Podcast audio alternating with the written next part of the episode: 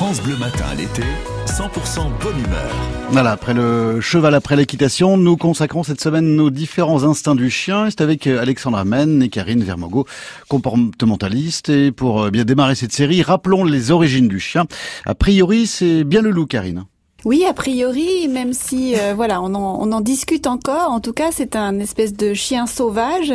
Et puis, évidemment, il n'y a pas un loup. On le sait maintenant. Hein, il y a des loups euh, euh, d'Amérique du Nord, des loups de Sibérie. On a le chien type coyote, chacal d'Afrique. Et l'ensemble, avec des déplacements multiples et variés et des mélanges, a créé en effet progressivement multiples chiens domestiques aussi au départ. Voilà, donc nous avons pu le domestiquer effectivement, c'est le terme. Et alors, euh, il y a des races quand même qui restent primitives chez les chiens? Oui, tout à fait. On a justement, on a des chiens qui sont issus de, croisements euh, et, et, qui ont vraiment été travaillés par l'homme. Et puis on a des races qui, globalement, on a mélangé euh, du chien et du chien loup ou du chien loup qui avait déjà eu ce croisement avec du loup. Et puis progressivement, on est sur des chiens qui restent encore avec des instincts très primitifs. On a le chien loup tchécoslovaque par exemple, le chien loup de Sarlos, euh, qui ont vraiment des aspects de loup. Hmm. D'ailleurs, ils plaisent pour ça.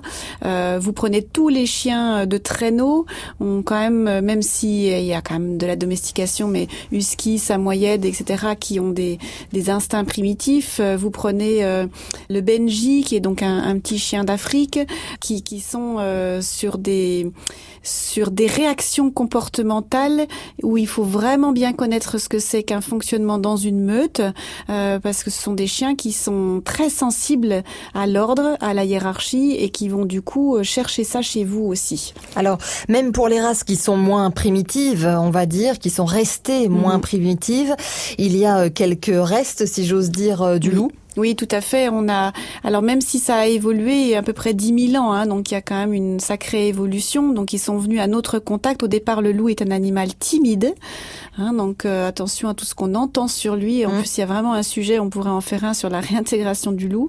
Euh, donc c'est un animal timide euh, qui a énormément de signaux visuels, de mimiques faciales et qui émet beaucoup moins de sons que le chien, qui lui a développé beaucoup de beaucoup de façons différentes d'aboyer, euh, et qui par contre a perdu des mimiques faciales. Je crois qu'on est passé de, de 150 à à peine 25-30 pour le chien. Euh, donc euh, il y a vraiment des subtilités chez le loup qu'on n'a plus chez le chien. Par contre, au niveau des sons, des types d'aboiement, alors là, ça a augmenté.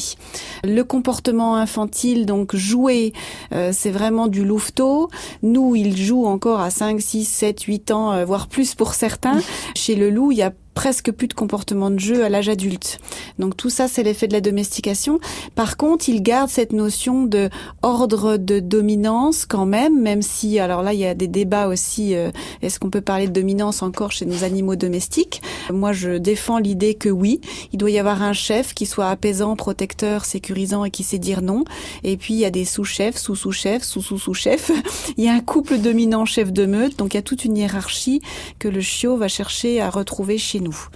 Merci beaucoup Karine Vermogo pour ces explications. Bonne journée à vous, à demain. À demain. Merci à vous deux et demain, eh bien, on vous parlera de l'instinct de prédation chez le chien. Benjamin Biolay, c'est sa nouvelle chanson. Comment est à peine maintenant sur France Bleu, Belfort Montbéliard à 6h43.